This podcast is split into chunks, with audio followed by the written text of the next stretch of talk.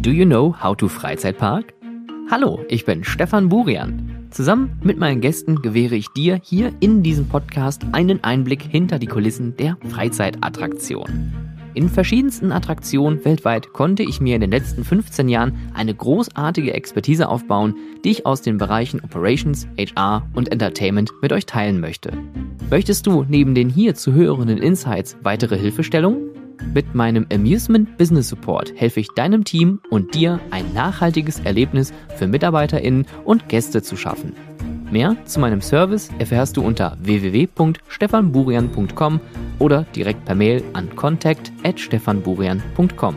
Bleibt auf dem neuesten Stand und abonniert diesen Podcast gerne auf Spotify und iTunes und folgt mir gerne auf Instagram at howtofreizeitpark, auf Twitter at howtofreizeit. Für weitere Informationen zum Podcast und den passenden Show Notes zu jeder Folge schaut auf der Podcast-Webseite vorbei www.howtofreizeitpark.de. Und nun viel Spaß mit der neuen Folge How to Freizeitpark, dem Business Podcast für Freizeitschaffende.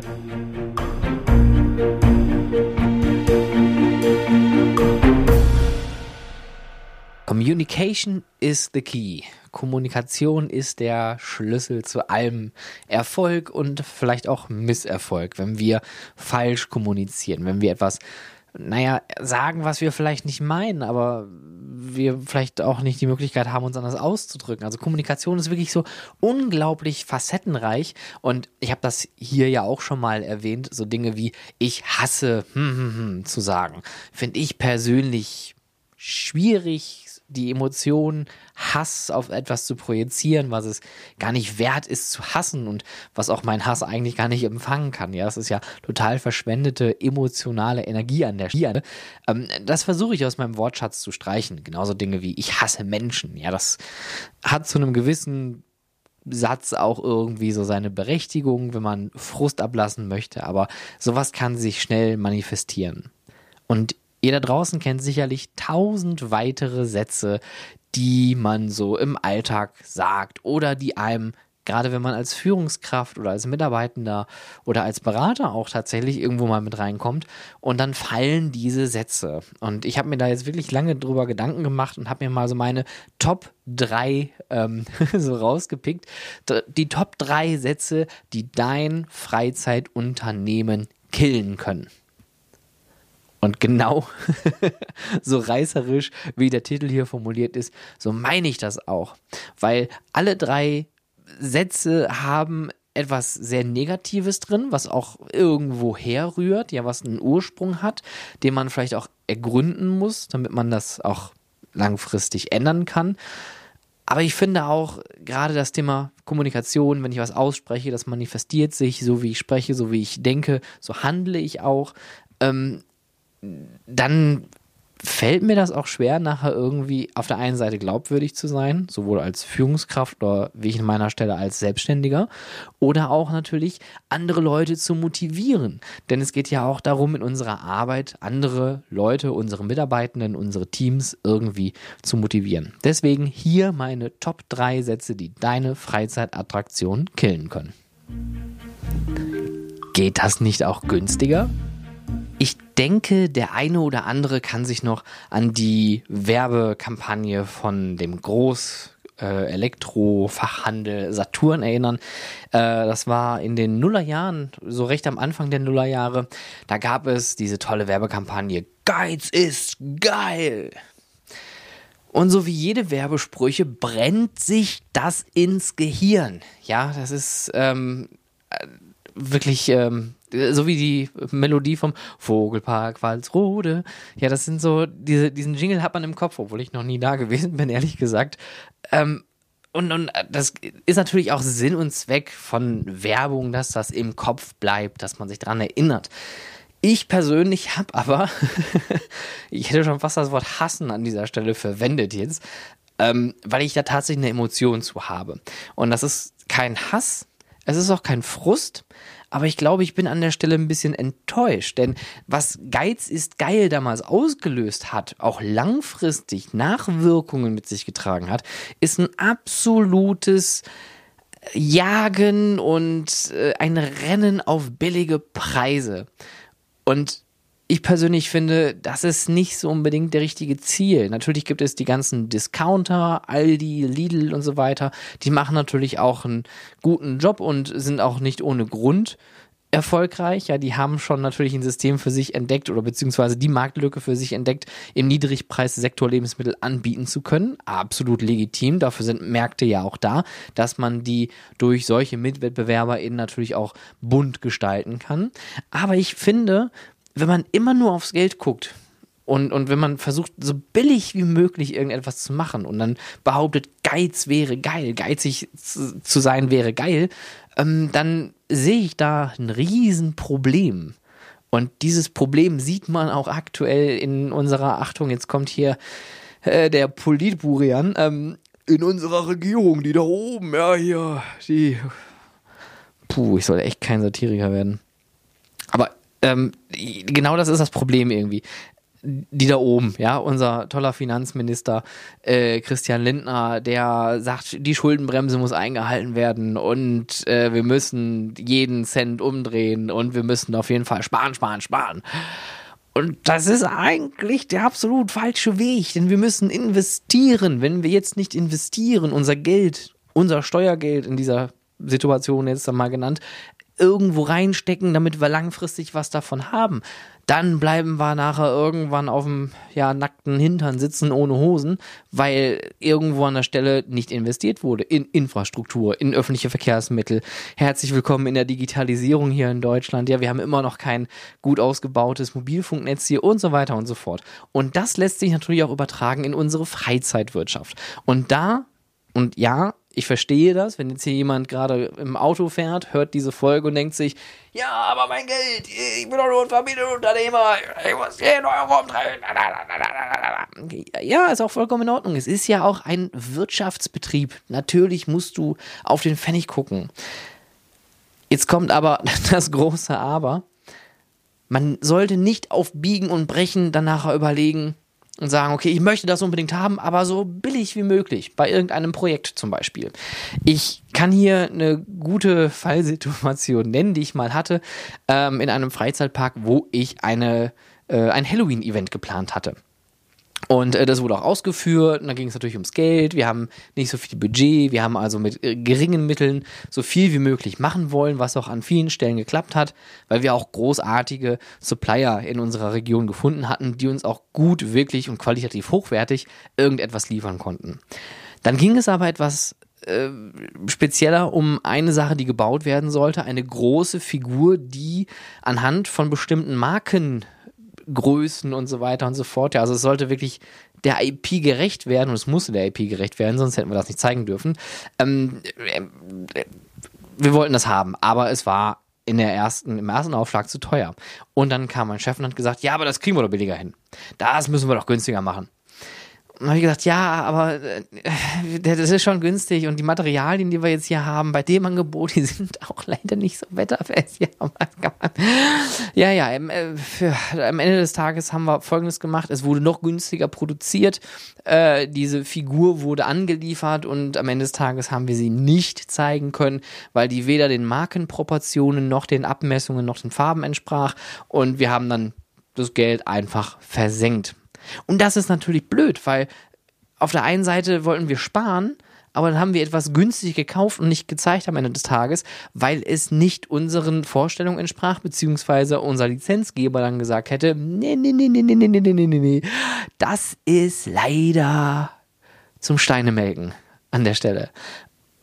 Und da kommt der berühmte Spruch natürlich zutage, kaufst du billig, kaufst du zweimal.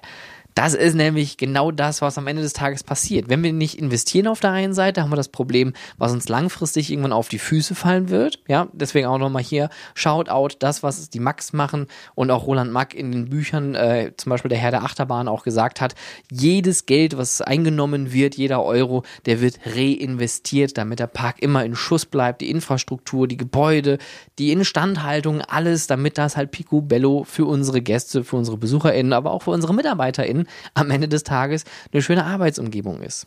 Und das andere Problem ist, kaufst du billig, kaufst du zweimal. Wenn ich irgendwo Geld in die Hand nehme und ich mache irgendetwas mit dem Geld so günstig wie möglich, kann es passieren, dass es vielleicht einfach nur für eine kurze Zeit hält, ja, oder ähm, vielleicht von schlechter Qualität ist.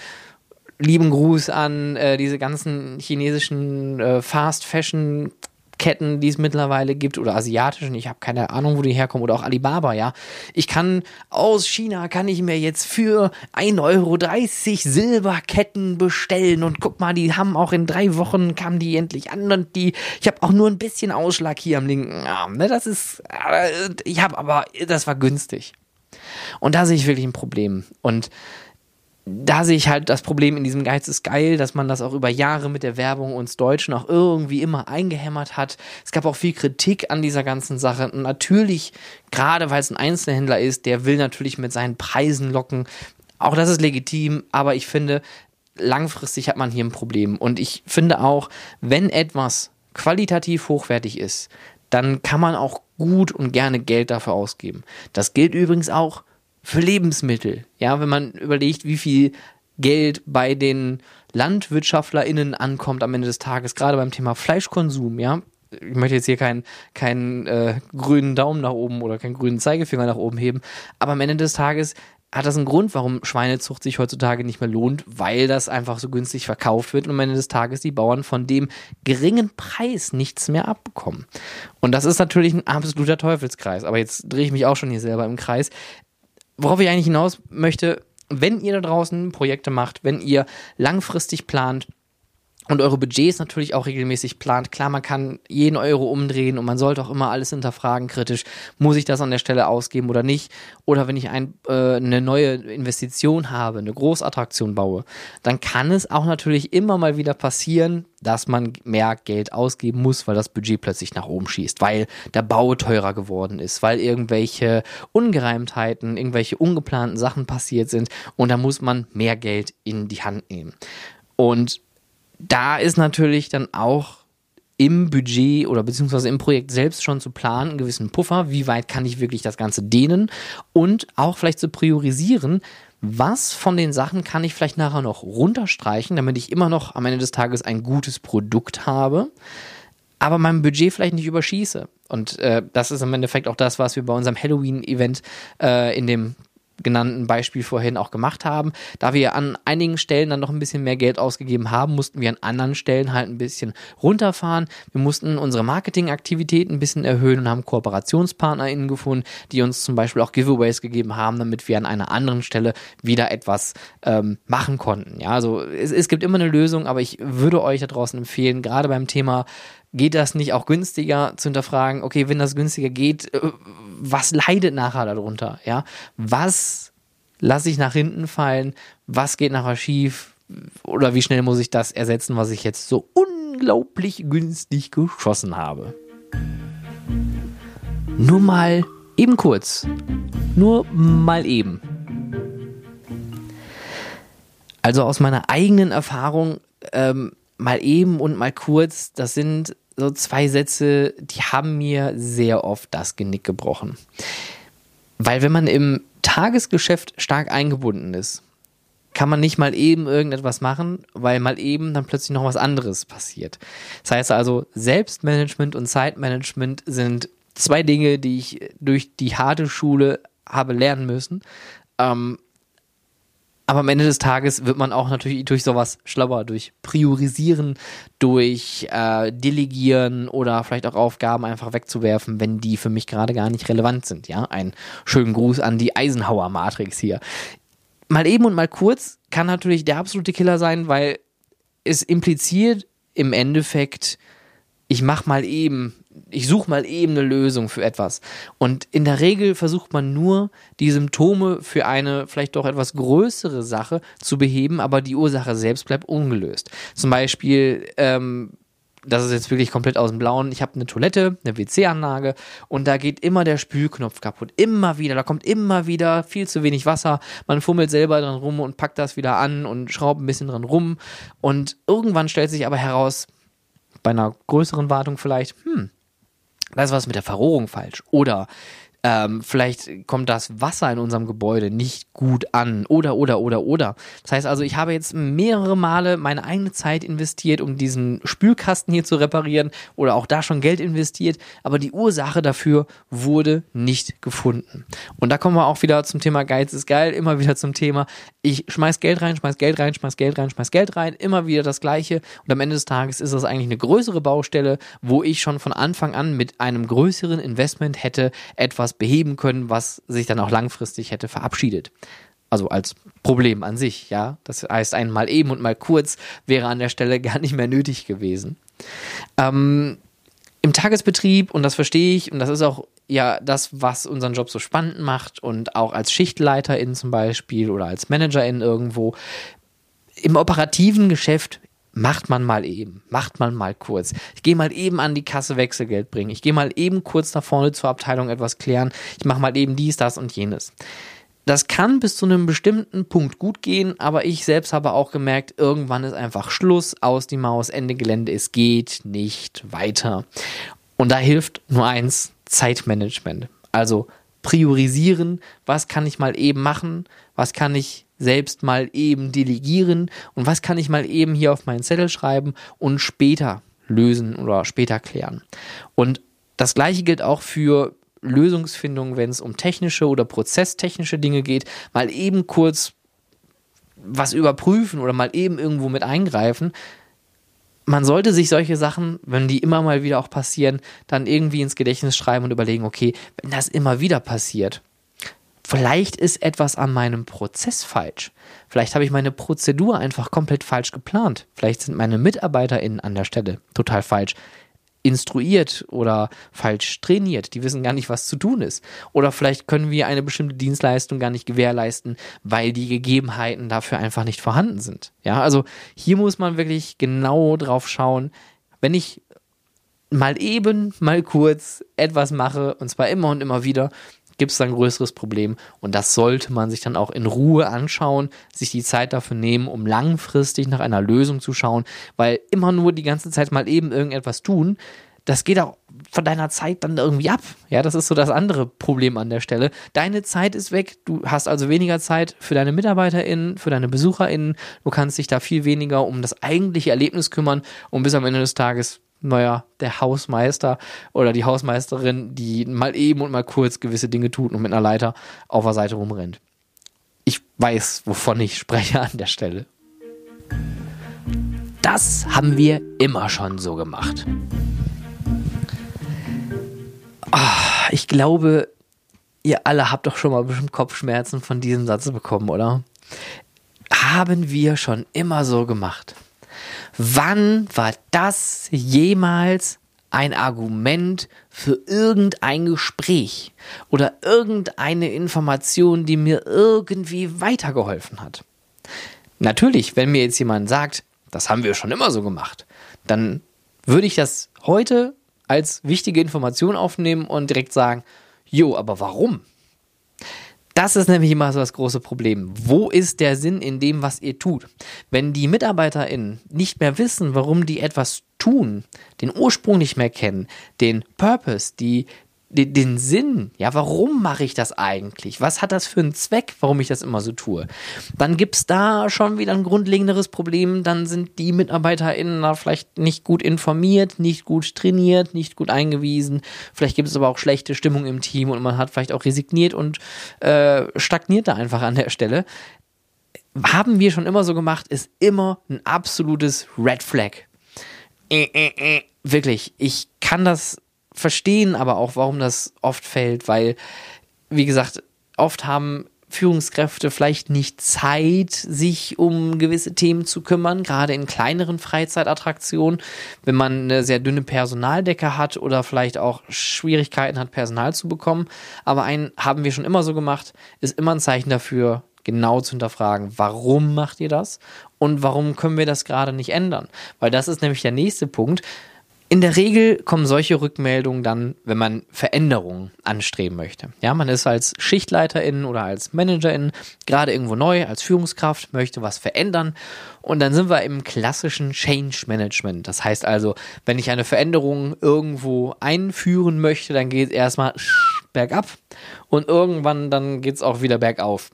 Ähm, aber dieses Tal muss man erstmal gemeinsam überqueren und solche Rückmeldungen haben wir schon immer so gemacht, sind ein perfektes Beispiel dafür, um auch frustrierte MitarbeiterInnen zu finden oder vielleicht auch MitarbeiterInnen zu finden, die vielleicht sonst nie etwas wertgeschätzt bekommen haben. Ja, die vielleicht sich auch schon mal zu irgendwelchen Themen rückgemeldet haben, aber vielleicht immer nur die Rückmeldung bekommen haben, ist egal oder macht das einfach so oder vielleicht halt auch wirklich hart angegangen sind und sagen dann äh, oder werden oder kriegen gesagt, ich bin dein Chef, du machst und dann wird das gemacht, ohne zu hinterfragen. Ja, das ist auch schwierig und da muss man natürlich versuchen, das Eis zu brechen. Das heißt also an der Stelle Gespräche führen, reden, trainieren, dokumentieren, Prozessmanagement voranbringen, die Dinge sichtbar machen, die Dinge offen hinterfragen und dann aber auch die Meinungen und Rückmeldungen von dem Team einholen, damit man gemeinsam auch die Veränderung anstreben kann. Oder vielleicht hat man selber ja auch gerade mit der Idee oder mit der Veränderung, die man jetzt angehen möchte, in ein Wespennest gestochen und die Leute haben aber bessere Ideen anhören, diskutieren, miteinander sprechen. Das ist das, was man da entgegensetzen kann.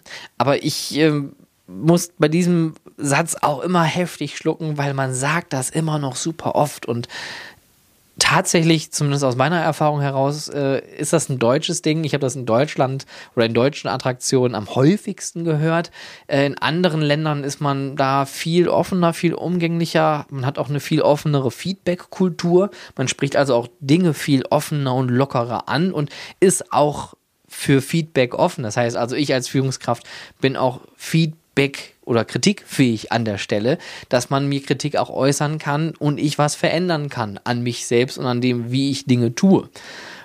Aber wie gesagt, das ist in Deutschland meines Erachtens nach immer noch ein bisschen schwierig und ich hoffe, das lockert sich auf, weil gerade die Gen Z, die sind ja faul und die da oben machen ja, nee, das, nee, komm, das lassen wir jetzt stecken, aber ähm, die Gen Z ist ja arbeitswillig und die haben super Ideen und die sind auch in der neuen Zeit viel besser angekommen als äh, wir Millennials, ja. Die, wir haben noch ganz andere Sachen mitbekommen. Ich gehe jetzt auch nicht dahin und sage, früher habe ich sieben Tage die Woche gearbeitet und du willst nur vier Tage die Woche arbeiten. Ja, aber das ist deren Realität, ja. Ich kann jetzt nicht auch sagen äh, als Millennial, das haben wir immer so gemacht, sieben Tage die Woche arbeiten und bis spät abends und äh, unbezahlte Überstunden. Nee, das ist ja nicht deren Realität. Da würde ich mich ja genau an die gleiche Stelle setzen und sagen, das haben wir immer schon so gemacht. Und das ist wirklich ein absoluter Killer, weil das was ich auch damit grundsätzlich sagen möchte mit diesem Satz, was daran so schädlich ist, es bremst ein beim Thema Innovation und Veränderung auch natürlich ab und kann einen dann auch selber frustrieren. Und das sollte es im Idealfalle nicht. Man sollte das mit offenen Armen begegnen und sagen, okay, komm mit mir, Bro, was ist dein Problem, was hast du für ein Thema und wie können wir das zusammen besser machen? So sollte man an die, vielleicht nicht so gesprochen, aber so an die Thematik rangehen. Denn nichts ist schlimmer als Stagnation, als Stillstand, denn Stillstand ist Rückschritt, ja, das heißt also, wenn alles läuft nach vorne, nur wir bleiben stehen und winken ganz fröhlich von der Startlinie, während die anderen schon da hinten am Ziel sind. Wir wollen uns ja fortbewegen, wir wollen uns ja auch verändern. Und das geht halt nur, wenn wir offen miteinander kommunizieren, dass wir das so aufbrechen, haben wir schon immer so gemacht, okay, gut, aber warum? Äh, weiß ich nicht. Ja, dann lass mal drüber sprechen und lass mal vielleicht was anders machen. Weil kann in so vielen Möglichkeiten äh, schädlich sein für dein Unternehmen. Wie gesagt, für deine Innovationsfreudigkeit, ja, auch du hast dann vielleicht einfach keinen Bock mehr, irgendwann Veränderungen vorzunehmen, aber auch die Anpassung an neuen Gegebenheiten, wenn sich in der Welt jetzt was ändert und es ändert sich so viel, ja, das Thema Diversity, Inklusion, die Generation, äh, die wechseln sich jetzt alle ab, die äh, Verrentnerung, die findet in einigen Jahren statt, das heißt, die meisten Leute gehen aus dem Arbeitsmarkt raus und gehen in die Rente. Ähm, die Zielgruppen verändern sich natürlich dadurch. Mehr Familien, weniger Familien, vielleicht mehr junge Leute, vielleicht mehr alte Leute, ja. Diese Veränderungen muss man annehmen können. Und wenn man sich da nicht anpassen kann und da stehen bleibt und sagt, haben wir immer schon so gemacht, ich brauche keinen Wickelraum mehr. Ja, aber wir haben jetzt hier ganz viele Familien und ja, aber ich habe das vorher auch nicht gemacht. Ja, ich ich brauche jetzt auch keinen Wickelraum mehr. Ist ja, die haben ja Kinder wegen, sollen es da machen. Ja, das ist genau das, was einen nachher wirklich hindert, erfolgreich zu sein. Und eine Sache noch, die finde ich auch persönlich ganz wichtig, gerade beim Thema Sicherheit sollte das Thema oder sollte der Satz, haben wir schon immer so gemacht, rausgeworfen werden, weil haben wir schon immer so gemacht, ist immer ein Punkt dafür, dass an den sicherheitsrelevanten Themen vielleicht noch nicht genug rangeschraubt wurde. Ja, wenn es heißt, ja, wir machen die Evakuierung immer so und das haben wir schon immer so gemacht. Und aber jetzt steht da jetzt ein neues Gebäude und äh, hier stehen so ein paar neue hohe Bäume und die Feuerwehr kommt eigentlich von der anderen Seite. Ja, aber das haben wir ja schon immer so gemacht. Nee, das wird zum Problem. Gerade wenn es ums Thema Sicherheit geht, da sollte dieser Satz auf jeden Fall nicht begrüßt werden, sondern direkt offen angesprochen werden. Und das gleiche gilt natürlich auch für Serviceansätze, ähm, dass man sich da immer wieder kritisch hinterfragt, den Status quo hinterfragt und auch wirklich jeden in seinem Unternehmen auch daran teilhaben lässt, weil das ist das größte Problem, weil wenn die Leute mit Ideen ankommen, wenn deine MitarbeiterInnen zu dir ankommen und du schreibst dir einfach nur alles auf und besprichst das eigentlich gar nicht, dann kannst du selber dahin gehen und sagen, pff, ja, habe ich schon immer so gemacht. Schlussbremse. Ab in die Station, Bügel auf. Das war's. Liebe Freizeitschaffende, diese Fahrt ist nun vorbei. Der Ausgang befindet sich auf der rechten Seite. Vergisst nicht auf dem Weg nach draußen eure Taschen mitzunehmen und diesen Podcast auf iTunes und Spotify sowohl zu bewerten als auch zu abonnieren. Wenn ihr Anmerkungen, Feedback und Themenwünsche habt, dann schreibt mir doch gerne über Instagram at howtofreizeitpark, über Twitter at howtofreizeit oder direkt per Mail an contact at stefanburian.com. Aktuelle Informationen und Shownotes zum Podcast findet ihr auf www.howtofreizeitpark.de. Wenn ich dich neugierig gemacht habe und du das Potenzial deiner Freizeitattraktion für MitarbeiterInnen und Gäste nutzen möchtest, unterstütze ich dich gerne mit meiner Expertise. Mehr zu meinen Dienstleistungen findest du unter www.stefanburian.com und vereinbare direkt einen Termin per Mail unter contact@stefanburian.com. Vielen Dank fürs Zuhören, habt eine hervorragende Woche und bis bald.